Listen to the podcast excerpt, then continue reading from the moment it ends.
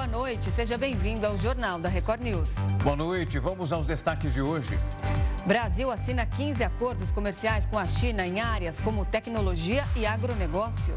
Ministério da Justiça prorroga a permanência da Força Nacional de Segurança Pública no Rio Grande do Norte. Preço médio do litro do diesel nos postos do país cai pela décima semana consecutiva. Inflação na Argentina chega a 104,3% ao ano, o maior nível em mais de três décadas.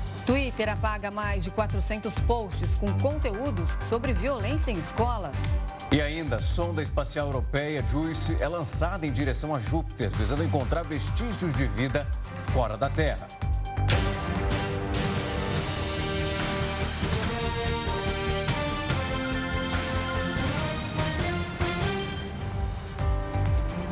O ministro Alexandre de Moraes, do Supremo Tribunal Federal, pediu para que a Polícia Federal marque o depoimento do ex-presidente Jair Bolsonaro sobre os atos do dia 8 de janeiro.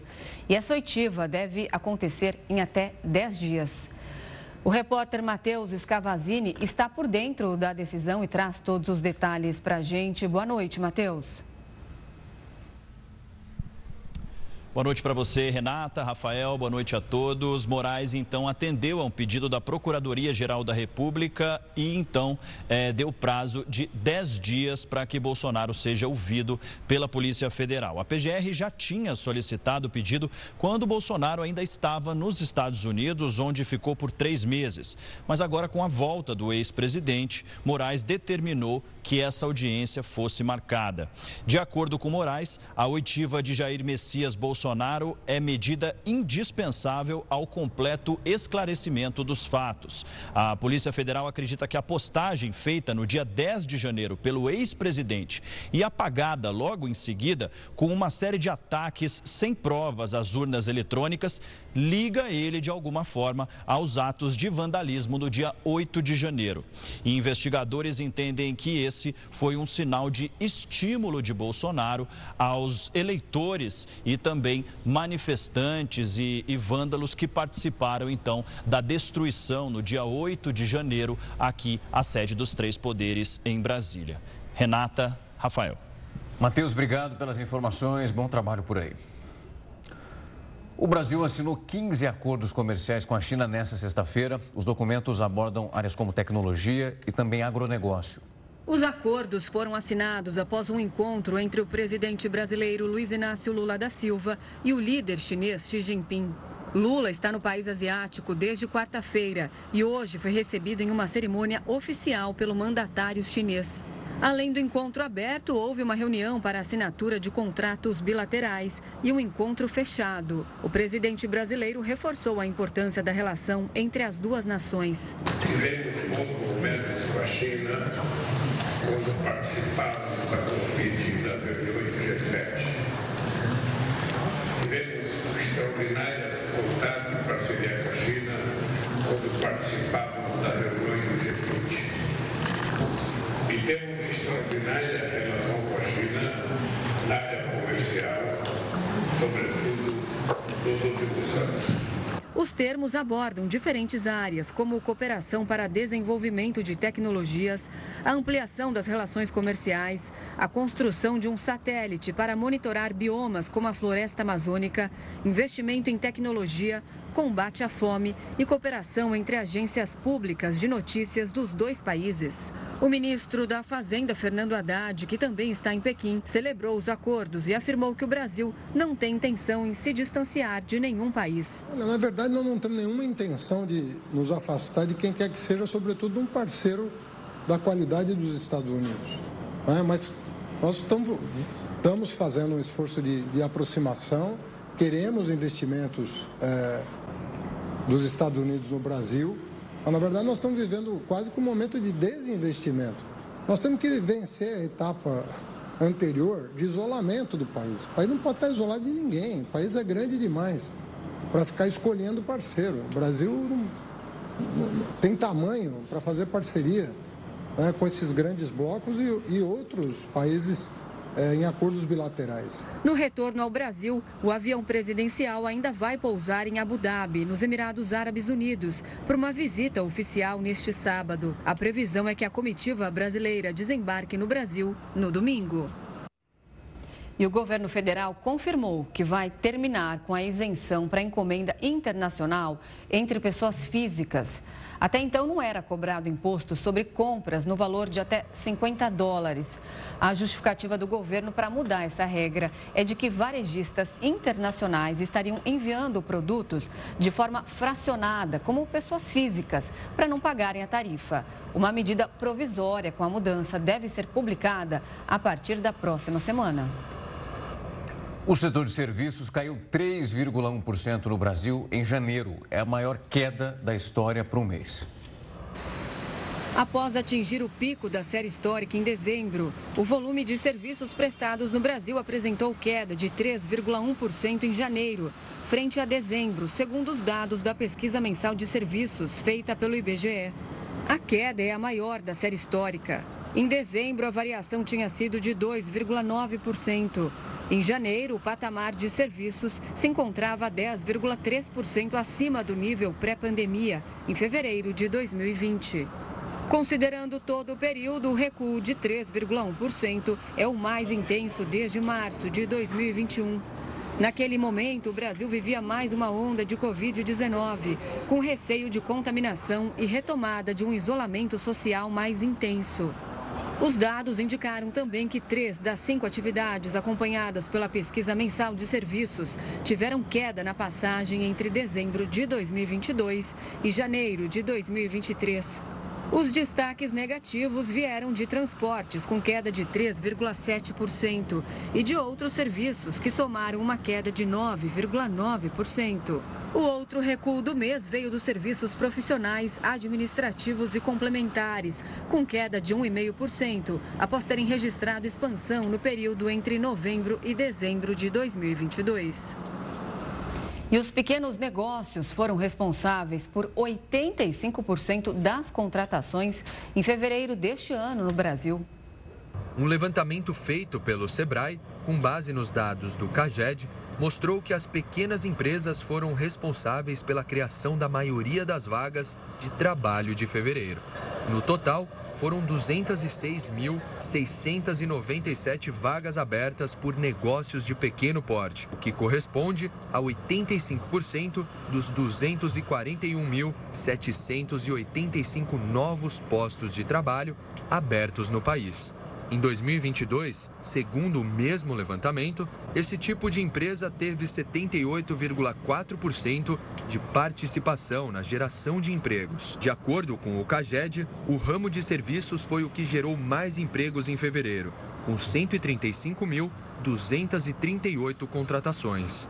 Depois vem a indústria de transformação, que respondeu por 37.429 vagas, enquanto a construção criou 22.600 postos. Já o comércio teve saldo negativo, com o fechamento de 1.344 vagas de trabalho.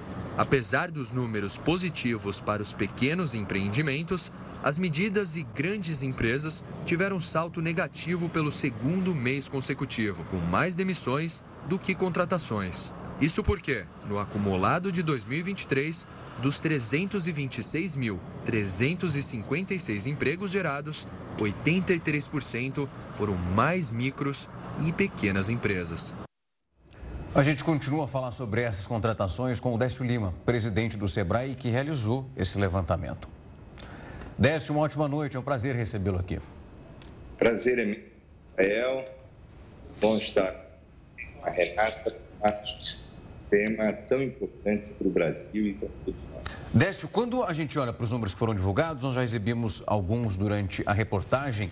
Dentro do levantamento que foi feito para vocês, foi feito por vocês, perdão, foi conseguido verificar um perfil? São mais empresas que estão abrindo as portas nesse momento e por isso a necessidade de mais funcionários? Ou são as empresas que já estavam ali, que estão contratando mais? É uma, juntão, uma junção desses dois pontos. O que vocês conseguiram avaliar até esse momento?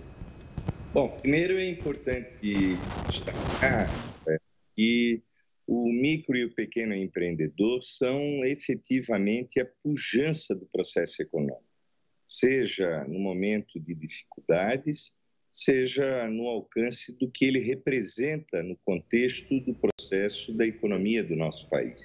Para se ter uma ideia, são os micros e pequenos que geram 72% dos empregos no Brasil e representam 30% do PIB e também é o retrato da pluralidade e da pulverização do processo econômico. É, os números trazidos, eles dão para nós a tranquilidade de que nós vamos superar os acontecimentos das dificuldades naturais do mercado.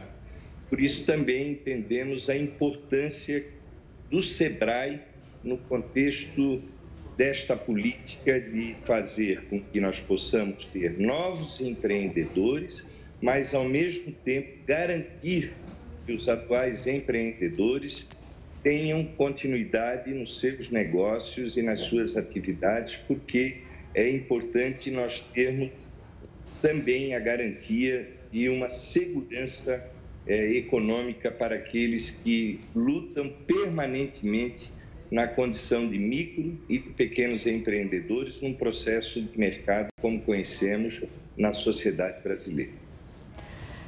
Décio, esses pequenos negócios, como a gente falou então, retomando aqui, são, foram responsáveis por 85% das contratações. Foram mais de 200 mil vagas criadas só em fevereiro, um número bem expressivo. A gente pode dizer que esses pequenos negócios estão sendo, no momento, responsáveis aí por fazer a economia girar e também, principalmente, pela desconcentração da riqueza no país? É, inclusive, Renata, temos que observar o, detalhe desse número.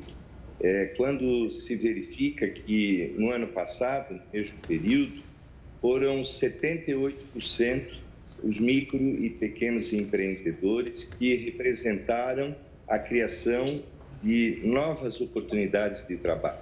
Esse ano, o número é 85%, o que revela é, de forma é, racional a importância desse setor, crescimento que nós estamos tendo nessa proporção de 85%. É também importante destacar que o, o micro e o pequeno empreendedor representam um processo de inclusão social são as pessoas pequenas. Há um retrato de que a grande maioria são mulheres, jovens, é, parte da sociedade que hoje passa, como vocês sabem, pelas dificuldades da exclusão. O Brasil voltou ao mapa da fome e é justamente os de baixo que estão empreendendo, aquecendo a economia e gerando empregos, com crescimento comparativo com relação ao ano passado quando acusamos 78%, e agora os números revelam 85% dos empregos gerados são originários dos micros e pequenos empreendedores. Décio, quando a gente olha para essa informação importante que você traz sobre quem está ali tentando ascender nessa cadeia e ter um emprego melhor, quando a gente olha para a indústria de transformação, foram mais de 37 mil vagas, construção civil, mais de 20 mil. Há também uma percepção de uma melhora na capacitação das pessoas que se colocam à disposição do mercado para tentar encontrar uma vaga e ser absorvido? Esse é o grande trabalho nosso aqui, inclusive, Rafael, do SEBRAE, que é a grande porta para fazer essa construção das preocupações que você coloca. Porque o SEBRAE, ele potencializa o pequeno na medida em que ele dá uma inteligência de gestão, ou seja, para que ele não seja vulnerável no processo da construção do seu pequeno negócio, ele traz uma condição de garantir um ambiente de mercado, ou seja, a política necessária para que, quando ele abra um pequeno comércio, ele saiba que aquele ambiente é propício para o sucesso do seu pequeno negócio e, principalmente, para impulsionar e incentivar o, empreende... o pequeno empreendedor, criando aquela cultura que é e vem sendo protagonizada historicamente pelo SEBRAE na economia brasileira. Dizer o seguinte: não pare, não desanime, vamos empreender, vamos empreender esta é a cultura que cabe a nós para poder fomentar cada vez mais o crescimento do micro e do pequeno empreendedor e dar para ele as garantias de que é o caminho do sucesso para a economia e inclusive para a sua vida. Décio, Rafael tocou num ponto importante aqui da capacitação desses profissionais que estão sendo contratados. Ontem a gente até falou aqui no Jornal da Record News sobre a Caixa que está liberando uma verba importante para essas micro e pequenas empresas conseguirem investir aí nos seus negócios. Mas, além disso, esse papel também de incentivar o, o, empreendedor que muitas vezes ele fica perdido e não sabe como gerir seu próprio negócio. Pois é, esse é o papel fundamental né, que nós temos que construir no nosso país. Nós temos que entender que o micro e o pequeno empreendedor, embora tenha uma expressão extraordinária do ponto de vista da geração de empregos, você imaginar, Renata, que 72% dos empregos no Brasil são produzidos pelos pequenos empreendedores, é algo é, significativo. O que, que cabe à política do Estado, a política do SEBRAE, a política de todos os setores que têm a responsabilidade de induzir o desenvolvimento econômico. É justamente qualificar, dar condições para que este setor ele não seja efêmero, não seja transitório, para que ele tenha uma possibilidade de crescimento.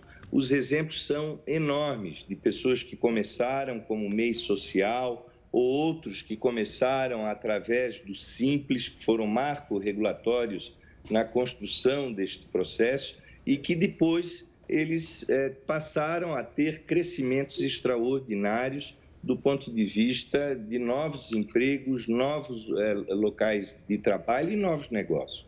Então, eu acho que a capacitação ela é fundamental para que nós não, possa, não venhamos a deixar este segmento que é a, a grande parte da economia brasileira, vulneráveis às intempéries que são próprias do mercado e a própria voracidade que nós sabemos é, que existente nesse processo de construção do mercado brasileiro e no mundo todo. Décio, você trouxe pontos importantes quando a gente fala principalmente dessa fatia, a importância que tem para a economia. Esse preparo que precisa ser realizado. Nós tivemos agora esse objetivo da Caixa de conseguir ajudar essas pessoas financeiramente e ainda temos ali tentando manter esse tripé, a formação, o quão isso é importante para o profissional. Nesse momento que a gente está da economia, nosso editor-chefe estava lembrando muito bem disso aqui, da tributação e do incentivo feito pelo governo federal para a abertura desses negócios. Nesse caminho que a gente está nesse momento, você consegue ver mais espaço para ajudar ainda mais essas pessoas? Falta algo muito específico ou é de fato um projeto inteiro que precisa abraçar essas pessoas para ajudar uma fatia, como eu falei aqui, que ajuda muito quando a gente olha para os números finais? Com certeza, Rafael. É, nós temos um desafio gigante pela frente.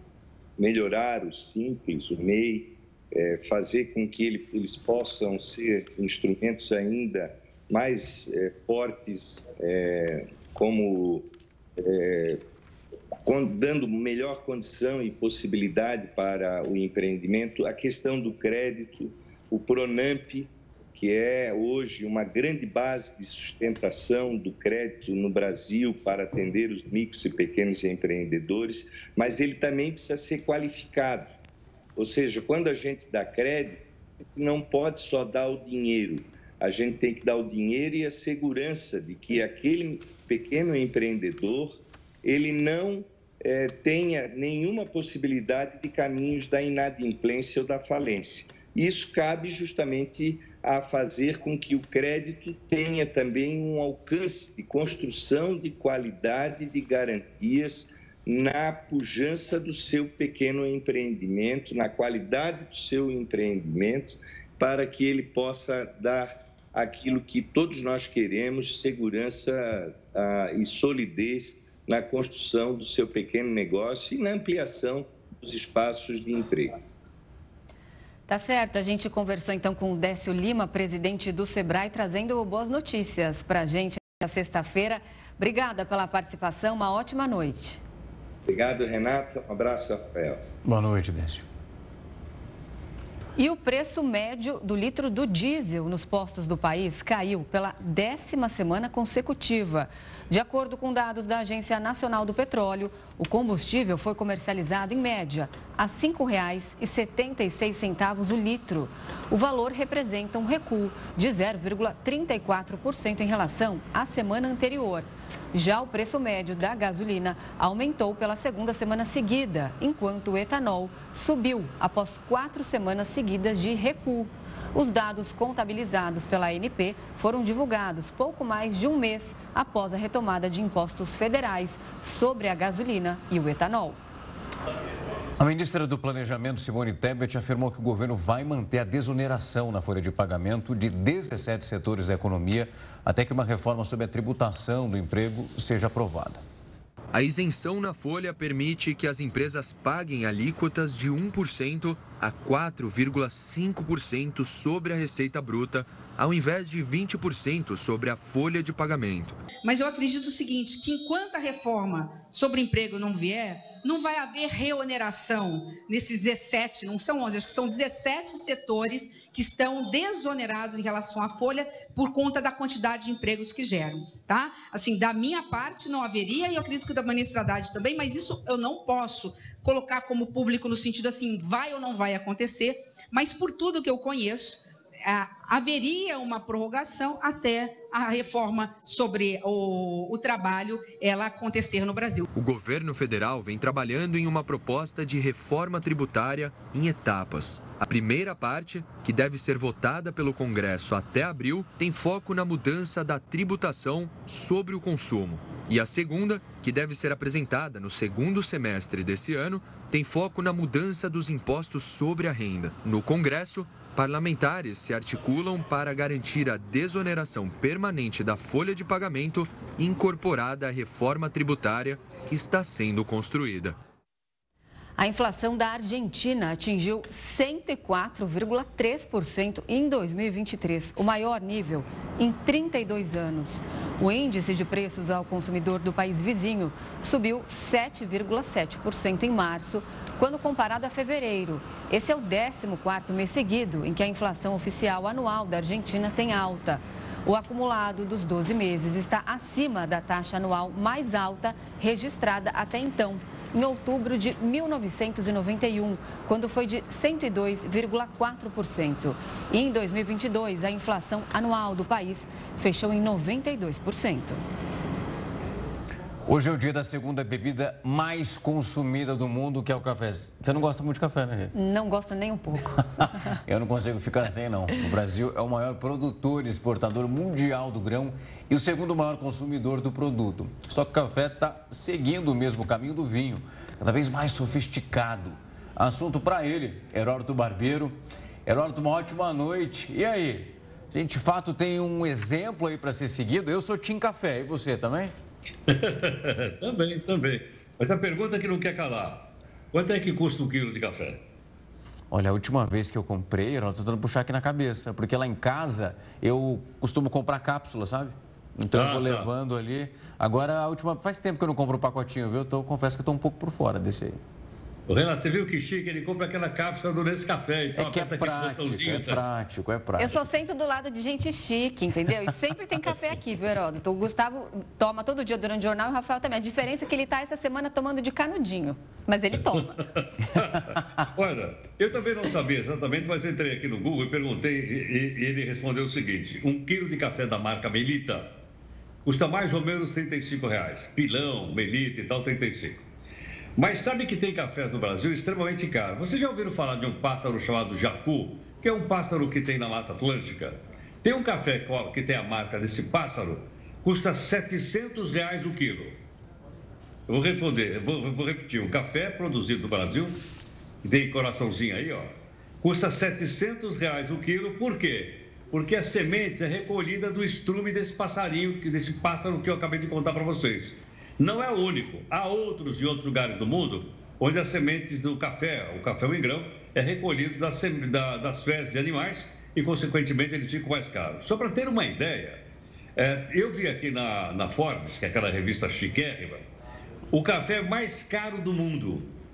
E esse café mais caro do mundo não é produzido no Brasil, que é o grande produtor, como vocês falaram agora há pouquinho, mas é, proibido, é produzido na Colômbia. Segura aí, olha. Um quilo do café da marca Ospina, olha, isso aí é passarinho de aqua, passo. O café Ospina custa R$ 15.600 o quilo. Vou repetir. Um quilo de café na Colômbia, chamada marca Ospina, custa R$ 15.600. Quer dizer, é um negócio realmente muito, muito importante. Do outro lado, se você for, por exemplo, num porto brasileiro, ou em Paranaguá, ou no Porto de Santos, pergunta lá para o pessoal que carrega quanto é que custa uma saca de café de 60 quilos que sai do Brasil. Ela custa só R$ 1.130, 60 quilos de café em grão. E esse café da Colômbia, um quilo só, custa R$ 15.600. Vai dizer, mas qual é a diferença? A diferença é o seguinte: o café aos poucos, ele está deixando de se tornar uma commodity, como era o vinho há um tempo atrás. Vinho era commodity, ninguém sabia o nome da uva, ninguém sabia onde... De repente, os caras disseram, peraí, peraí, vamos agregar valor ao vinho. E hoje, quando a turma vai tomar vinho, você olha o rótulo. Você quer saber a safra, você quer saber de que uva ele é, se ele é vinho português é, verde, se ele é aquele vinho da Hungria, você quer saber. O café está indo na mesma direção, ou seja, para deixar de ser uma commodity e passar, passar a ter um valor agregado. Isso seria bom, logicamente, daria um, um, valor muito mais. Agora, um, um detalhe interessante é o seguinte: sobre, sobre o Brasil ainda, 97% das residências brasileiras têm café, ou servem café, ou tomam café, ou pelo menos um café com leite todo dia de manhã. 97%. E aquele detalhe que todo mundo sabe: não dá para falar do Dia Mundial do Café sem lembrar que o café foi o grande responsável pelo crescimento do Brasil durante o período Dom Pedro II, que todo mundo conhece, e também daquele período chamado República Velha. É incrível. Eu sou de Ribeirão Preto, né? E aí, Ribeirão Preto tinha um polo enorme. Hoje é muito mais voltado para cana-de-açúcar. Mas a região onde, por exemplo, fica a USP, a Universidade aqui de São Paulo, ali era uma fazenda enorme, com vários e vários pés de café. Ainda hoje você consegue encontrar alguns indo para Franca, sentido quase chegando em Minas Gerais. Mas Ribeirão mudou um pouco, mas ajudou a cidade a se desenvolver de uma maneira que é, faz parte, está ali enraizado na história da cidade e na história também do nosso país, né, Roto? Fez parte do nosso processo aqui também de evolução. Sim, sem E mais uma curiosidade: hoje as melhores terras de café estão na Bahia. O café mais sofisticado brasileiro hoje é produzido na Bahia. Se há um tempo atrás você dissesse, pô, mas não é possível, na Bahia, o café é coisa do Rio, de São Paulo, de Minas Gerais, do Paraná, pois é, ele foi em direção ao Nordeste e a terra é na Bahia, graças ao trabalho dos cientistas brasileiros, principalmente de uma instituição que todo mundo conhece, chamada Embrapa, né, que fez uma série de pesquisas e adaptou o café, é tão importante para a economia brasileira também. Não, café é incrível, Roberto. Eu sou Tim Café. A Renata não gosta assim tanto de café, mas eu confesso que para mim é incrível. E aí o nosso editor-chefe aqui, o Cezinho, estava lembrando. E o descafeinado, sem cara, Roberto, ou não? Porque nem esse a Renata vai. Eu quero tomar Agora... café para pegar a energia que ele dá, entendeu? Então aí tem que ser com cafeína. Agora só um detalhezinho. Café sem açúcar e sem adoçante. Eu, eu tô nesse, nesse clube aí também. Para mim é zero açúcar, senão você zero não sente o gosto de café. É, Porque senão zero. o café vai ficar tão ruim como aquele café que o Pantanal faz aí na redação, que é um negócio terrível. Não dá, não. Nesse, a gente é, aí é necessidade. Ele vai vir aqui brigar com a gente daqui a pouco. Valeu, Heródoto. Um ótimo final, final de semana, de semana. Aí, gente. Com muito café. Bom descanso. Até segunda. Até. Tchau.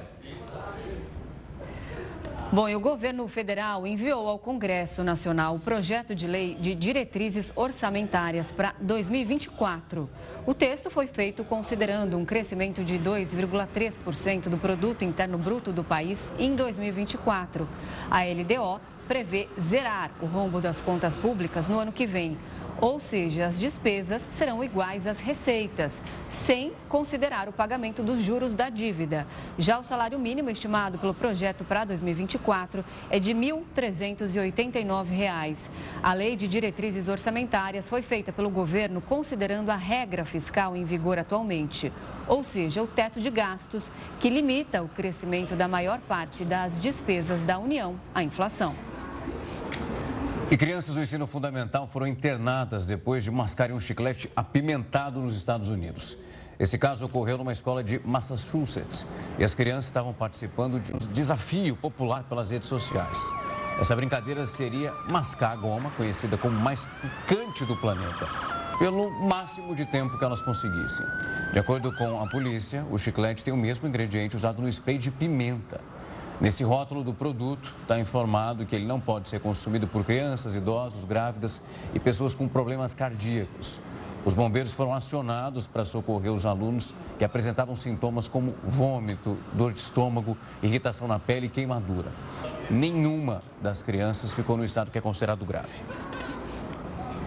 Justiça do Rio de Janeiro aprova o pedido de recuperação judicial da cervejaria Petrópolis, dona da Itaipava. É o que você confere daqui a pouco, aqui no Jornal da Record News. E cerca de 57% dos trabalhadores se dizem dispostos a procurar um novo emprego caso a empresa atual decida voltar para aquele modelo que é presencial.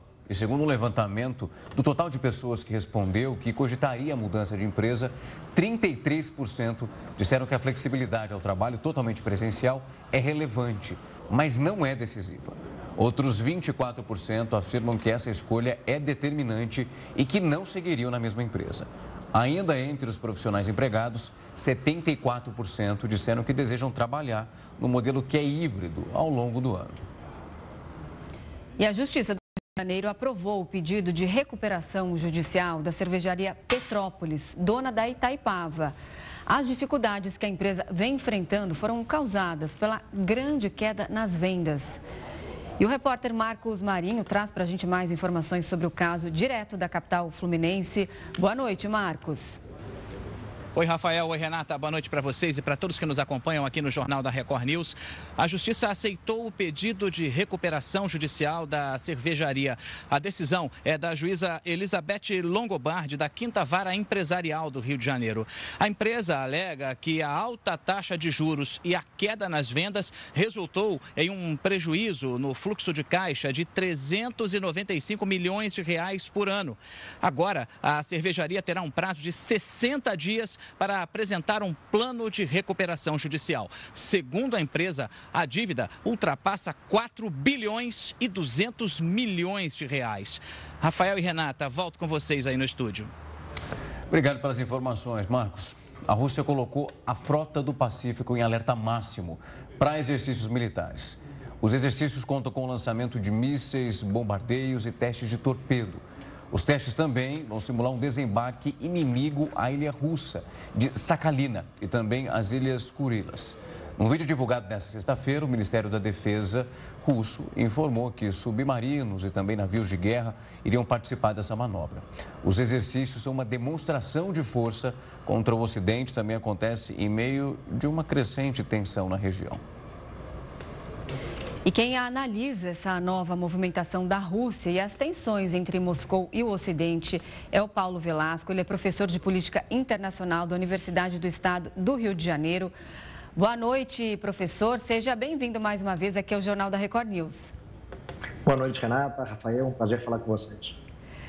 Professor, começa falando para a gente então o que significa esse alerta máximo aí pelas tropas russas colocada ali na fronteira é mais realmente uma demonstração de força russa contra o Ocidente?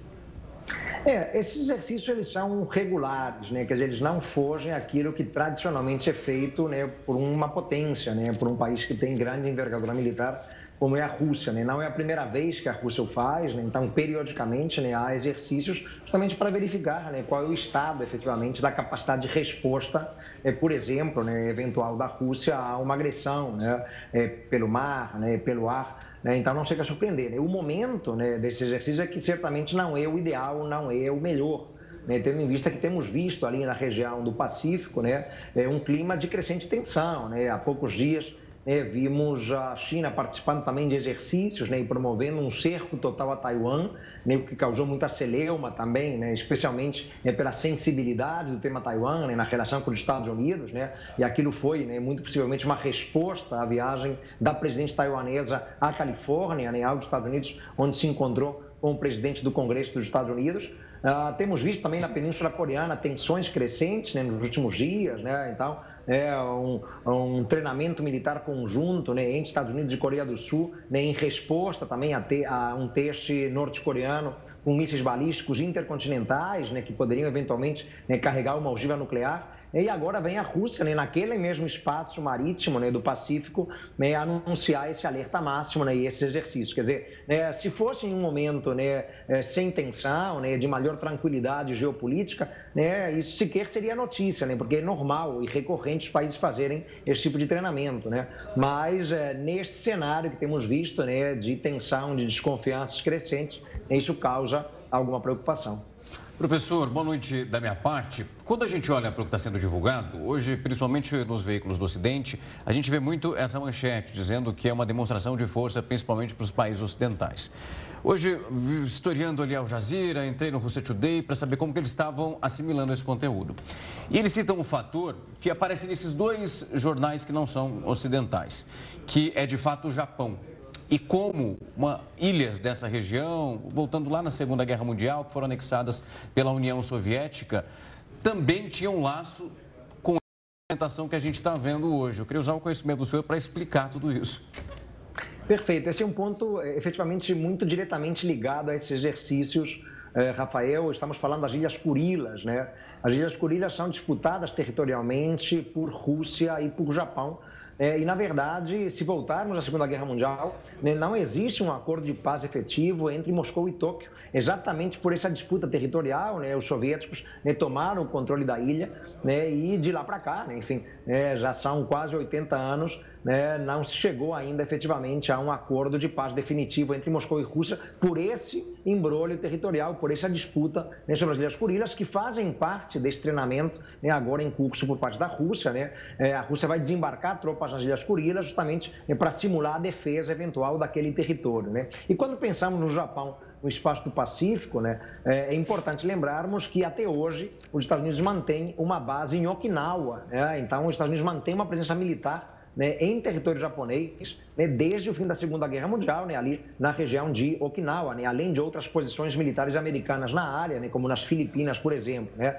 Então, a questão japonesa ela é muito sensível, é um grande aliado, como sabemos, eh, dos Estados Unidos, ah, e eh, tem essa disputa, esse embrolho territorial na relação entre Rússia e Japão, eh, estão diretamente relacionadas a esse treinamento iniciado no dia de hoje.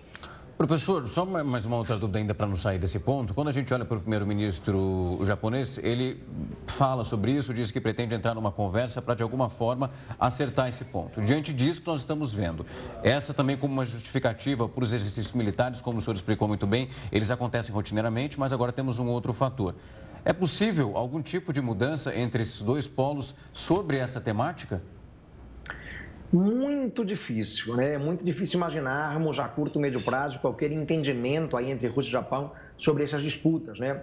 É, ao lado de outras que existem ali envolvendo outros atores de outros vizinhos, né? o Japão tem disputas territoriais também com a China, por exemplo, né? sobre uma ilha né? que os japoneses chamam de ilha Senkaku, os chineses chamam de ilha Jiaoyu. Então há muitas disputas territoriais, né? sobretudo sobre arquipélagos, né? territórios insulares ali na região do Pacífico, envolvendo grandes atores, né? China, Japão, Rússia, e é difícil imaginarmos uma solução porque ninguém está disposto a abrir mão do controle territorial ou do controle soberano daquilo. Né? É, os Estados assumem, por princípio, sempre a lógica da integridade territorial, né? da soberania, né? e na cabeça dos russos, claro, as Ilhas Kurila né? fazem parte do seu território. Então seria difícil eles entrarem num acerto com o Japão né? para cederem parte do território, a totalidade é, do território. Né? Isso é muito improvável.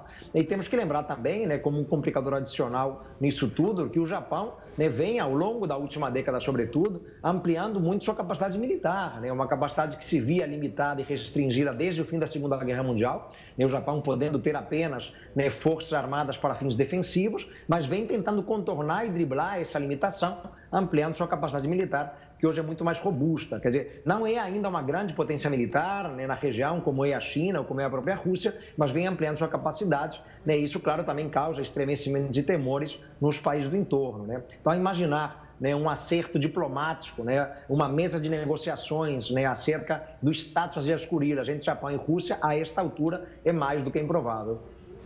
Professor, você falou agora há pouco que essas manobras são frequentes, mas a gente pode enxergar também como uma forma da Rússia dizer que tem poderio militar suficiente, mesmo com as tropas engajadas lá na guerra da Ucrânia?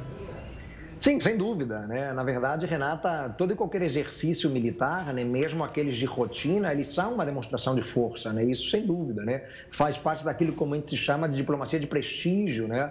É, você quer demonstrar força né, para os teus concorrentes, rivais, né, ou até inimigos, né, para usar né, talvez uma palavra né, que vem voltando a ser usada né, atualmente né, para se referir à Rússia, pelo menos por parte de países ocidentais, né? Então é natural né, os países quererem fazer demonstrações de forças. Né? Às vezes, um simples desfile militar, né, convidando-se autoridades estrangeiras, né, embaixadores, por exemplo, né, já serve como uma demonstração de força. Né? Quanto mais né, um exercício dessa envergadura né, ali na área do Pacífico, né, com né, vários navios, né, aeronaves. Né? Então, claro que, embora haja um caráter rotineiro nesse tipo de prática, né, não invalida a interpretação de que é uma demonstração de força né, para os países ali do entorno né? E isso logo depois né, de um cenário em que tivemos aí a, a visita do Xi Jinping a Moscou, né? os dois países reafirmaram mais uma vez uma parceria sem limites, né? Então, e a Rússia talvez mostrando-se também como um parceiro e um aliado útil né, para a China naquele espaço né, do Pacífico, né, diante né, de eventuais ameaças ou riscos que possam vir dos países ocidentais. Né? Então, claro que também podemos enquadrar nesse tipo de interpretação geopolítica, sim, Renato. Professor, tem um outro ponto que eu queria te ouvir. Uh, essa semana nós vimos uma mudança na maneira de convocação por parte do governo russo de homens que podem ir então para o campo de batalha. Gente até conversei isso com o senhor durante aquele momento mais crítico ali, como essa convocação podia afetar de maneira negativa a visão dos russos em relação ao presidente Vladimir Putin. Naquela primeira convocação dele, nós vimos uma debandada de homens fugindo do país, de alguma forma indo para a fronteira. Agora, o objetivo é deixar isso cada vez mais cercado, para evitar essa evasão.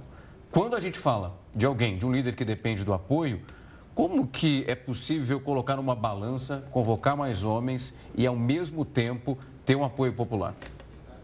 É, isso é muito difícil, na verdade, para o Putin. Né? É, na verdade, é, não conseguimos nem mesmo mensurar né, qual é o grau de apoio real que ele tem junto à sociedade russa, né, exatamente pelo cerceamento e limitação de qualquer fronte de liberdade de imprensa no país. Né? Então, né, ele costuma se vangloriar de que conta com um grande apoio da população russa, né, de que a própria campanha militar na Ucrânia é amplamente apoiada pela sociedade né? mas é difícil, de fato, verificar isso em termos concretos, né? exatamente pelas limitações todas que sabemos que são impostas pelo governo russo, inclusive as mídias sociais, né? É, a toda e qualquer forma de acompanhamento por parte, né? inclusive, da imprensa tradicional também. Né? Ah, e para o Putin, claro, isso é um elemento é, difícil de equilibrar, né? quer dizer, ele gostaria de contar efetivamente né, com o apoio mais amplo da sociedade, mas, sobretudo, entre os jovens da Rússia há uma rejeição ao conflito, né? Primeiro porque são jovens, né? Que, inclusive, pelo contato mais fácil que tem com o resto do mundo, né? É, pela facilidade do acesso, redes sociais, internet, mesmo com as limitações, eles conhecem o que é um mundo mais livre, mais democrático, né?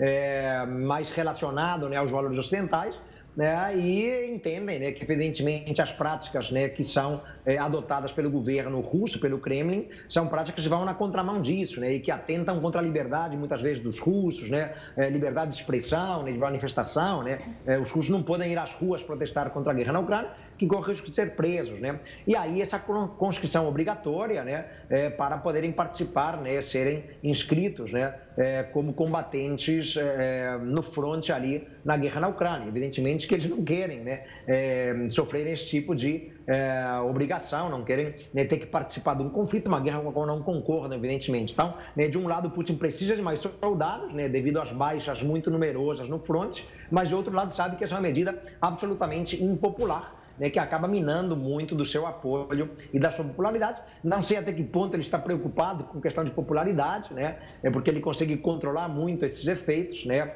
é, e neutralizar opositores, mas é um equilíbrio muito difícil, Rafael, de ser alcançado.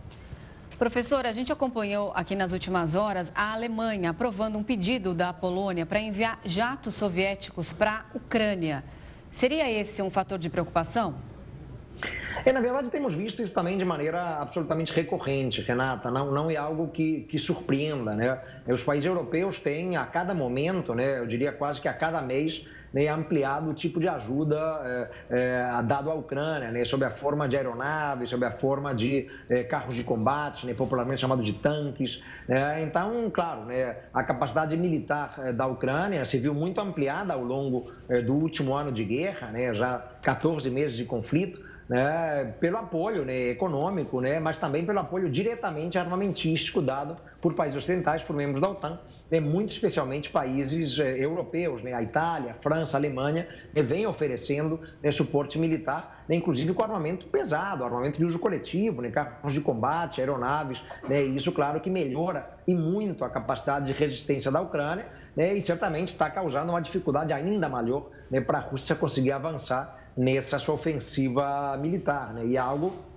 que tende a ser mantido e a continuar nos próximos meses. Não há nenhum motivo da parte de potências ocidentais da OTAN né, de que possam mudar de estratégia, né, eventualmente né, renunciar à continuidade desse apoio militar à Ucrânia. Né? Isso tende a se estender né, e, a partir daí, claro, a própria guerra também tende a se estender. Né? É muito difícil imaginarmos hoje uma mesa de negociação capaz de colocar um ponto final uh, nesse conflito. Então, não é um movimento que surpreenda também né, muito amplamente. Né? Uh, já se especulava né, que isso poderia ser feito dentro dessa linha né, e dessa aposta de uh, ampliar o, o apoio eh, militar concreto à Ucrânia, atendendo inclusive as demandas recorrentes do próprio Zelensky. Né? Sempre que ele vem a público, né, e ele tem circulado muito virtualmente né, pelo mundo, né, ele tem pedido esse apoio mais contundente do Ocidente. O sonho dele, claro, seria que a OTAN entrasse na guerra ao lado da Ucrânia. Isso não acontecerá, mas pelo menos ele tem como prêmio de consolação né, contar com esse armamento que vem dos países ocidentais.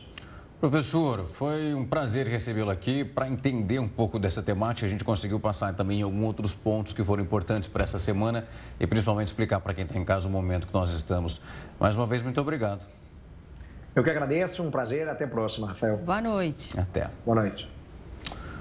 A polícia da Hungria encontrou 17 imigrantes dentro de um caminhão perto da fronteira que fica na região sul do país. A maioria dos imigrantes era do Egito, com exceção de um da Líbia. As pessoas estavam no espaço sem ventilação adequada e precisavam de cuidados imediatos, de acordo com as autoridades. O contrabandista foi detido pelas autoridades. O Conselho Constitucional da França aprovou a reforma previdenciária proposta pelo presidente Emmanuel Macron. A reforma da Previdência teve a principal parte aprovada pelo Conselho Constitucional francês. O governo é responsável por fiscalizar a aplicação da Constituição e avaliou se o texto estava de acordo com a Carta Magna do país. Manifestantes se reuniram em frente ao prédio para pressionar pela rejeição do projeto, mas o ato não teve impacto na decisão. O Conselho aprovou seis pontos da regra, mas a base da reforma foi mantida. A lei aumenta em dois anos a idade da aposentadoria, além de aumentar o tempo de contribuição para receber a pensão integral. Além disso, os integrantes também rejeitaram um pedido da oposição para um referendo que limitasse a idade da reforma. O Conselho vai analisar uma segunda proposta de referendo no início do próximo mês. Logo após a decisão de aprovar a mudança na Previdência, franceses foram às ruas para protestar. Em Paris, manifestantes atearam fogo em bicicletas, que estavam paradas em uma praça. Os bombeiros foram chamados para controlar a situação. Nos últimos meses, milhões de franceses foram às ruas para protestar contra a reforma da Previdência. Os atos se intensificaram quando o presidente Emmanuel Macron usou de um dispositivo constitucional para aprovar o texto sem o aval do Congresso. O Ministério da Justiça prorroga por mais 30 dias o uso da Força Nacional de Segurança Pública no Rio Grande do Norte. O Jornal da Record News volta já. O Ministério da Justiça prorrogou por mais 30 dias o uso da Força Nacional de Segurança Pública, isso no Rio Grande do Norte. A medida foi publicada nesta sexta-feira no Diário Oficial da União e atende a um pedido do governo do estado. Segundo a portaria, os agentes devem permanecer no local ao menos até 13 de maio. Em março, as primeiras equipes da Força Nacional desembarcaram no Rio Grande do Norte em razão daqueles ataques violentos promovidos por uma facção criminosa. Nessa ocasião, o grupo provocou estragos em prédios públicos e privados, além de incendiar os veículos de prefeituras. E o número de exames com resultado positivo para dengue realizados em laboratórios privados em seis dias cresceu 221% em relação à primeira semana epidemiológica de 2023. Agentes de vigilância em saúde tentam reduzir os focos do mosquito Aedes aegypti no Rio de Janeiro. O inimigo é quase invisível e com ele todo cuidado é pouco. Quando o assunto é dengue, a prevenção é fundamental. Porque se você ficar com água, com água parada, vai transmitir para casa dos outros, né? Para o vizinho, pô. Então não dá, pô. Na minha casa eu pego é, garrafa que são tompo alto, eu viro, é, pego é, coisas velhas que estão no quintal, que estão água parada, eu, eu viro. Até agora foram registrados na cidade do Rio quase 20% a mais de casos que em todo o ano passado. Muita dor no corpo, vermelhidão no, na parte do corpo todo, muita cansaço, é, não conseguia andar. Nós tivemos esse, esse negócio de zika lá em casa, chikungunya, dengue, e a gente procura prevenir o máximo. É uma doença que é complicada. Não, é complicado. Eu tenho sequelas até hoje. O cemitério é um dos pontos estratégicos para fazer o controle de possíveis focos do mosquito transmissor da dengue. Os agentes de vigilância em saúde fazem esse trabalho de forma periódica. O objetivo é reduzir o número de casos que esse ano ultrapassa 5.300 só no município do Rio. Cemitérios, eles fazem parte de pontos estratégicos onde é feito a prevenção e controle do vetor das arboviroses, né, do mosquito de dengue, chikungunya e zika.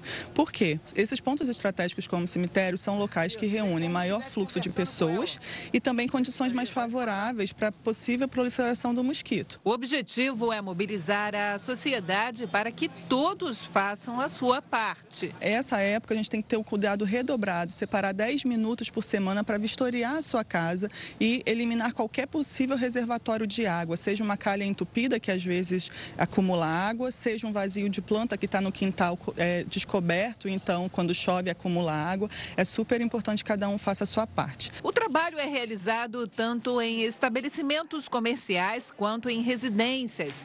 Os agentes procuram possíveis criadouros do mosquito, verdadeiros depósitos de água parada. É brinquedo de criança espalhado para poder não ficar no quintal, latas, é... qualquer utensílio que possa acumular água para o morador retirar do ambiente. Então, quer dizer, pelo menos se fizer uma vez na semana a vistoria dos seus imóveis, vai ajudar muito os nossos agentes de saúde. A Anvisa informou nesta sexta-feira que aquela lista autorizada de pomadas capilares para voltar ao mercado foi atualizada isso está acontecendo frequentemente. Os produtos são utilizados para trançar, modelar ou fixar os cabelos. De acordo com a agência, essa lista está sendo revisada e ela pode ser modificada a qualquer momento. As investigações sanitárias continuam também em andamento. Todas as marcas haviam sido proibidas depois de um aumento de casos envolvendo problemas de saúde que são causados pelas pomadas. Entre os relatos estão cegueira temporária, coceira, vermelhidão e também dor de cabeça. O presidente da CBF oficializou a candidatura do Brasil à Copa do Mundo Feminina de 2027. Edinaldo Rodrigues assinou nesta sexta-feira o documento que oficializa, junto à FIFA, a candidatura do Brasil para ser sede da próxima Copa do Mundo Feminina, que vai acontecer em 2027. A candidatura brasileira já recebeu apoio oficial do governo federal. E o processo de escolha da Copa de 2027 foi lançado pela FIFA em março deste ano. A sede será anunciada em maio do ano que vem. Já a Copa do Mundo deste ano será disputada em julho na Austrália e na Nova Zelândia. E o Twitter apaga mais de 400 posts com conteúdo sobre violência nas escolas. O Jornal da Record News volta já. O Twitter apagou mais de 400 posts com conteúdo sobre violência em escolas. No início da semana, os representantes da plataforma foram criticados por manter o conteúdo no ar. Os posts foram removidos depois do Ministério da Justiça questionar a empresa sobre a permanência dos mesmos na rede. O secretário nacional do consumidor notificou as redes sociais para se enquadrarem as novas regras para combater a disseminação de conteúdo violento. Agora, as empresas têm um prazo de 72 horas para enviar um relatório sobre as medidas tomadas para monitorar conteúdo conteúdo que incite a violência contra escolas e também estudantes. A sonda espacial europeia JUICE foi lançada em direção a Júpiter nesta sexta-feira. O objetivo da missão é procurar ambientes favoráveis a formas de vida extraterrestre nas luas geladas do planeta. O foguete decolou no Centro Espacial de Guiana Francesa e a trajetória é considerada normal. A previsão é que a sonda chegue em Júpiter apenas em 2031. Depois disso, o aparelho vai ficar na órbita do planeta por três anos e meio. A expectativa para encontrar vida nessas luas é porque por baixo desse gelo existem oceanos de água líquida. E esse é um fator básico para encontrar vida. O Jornal da Record News fica por aqui. Obrigada pela companhia. Uma ótima noite para você. Logo na sequência vem News das 10. Não sai daí.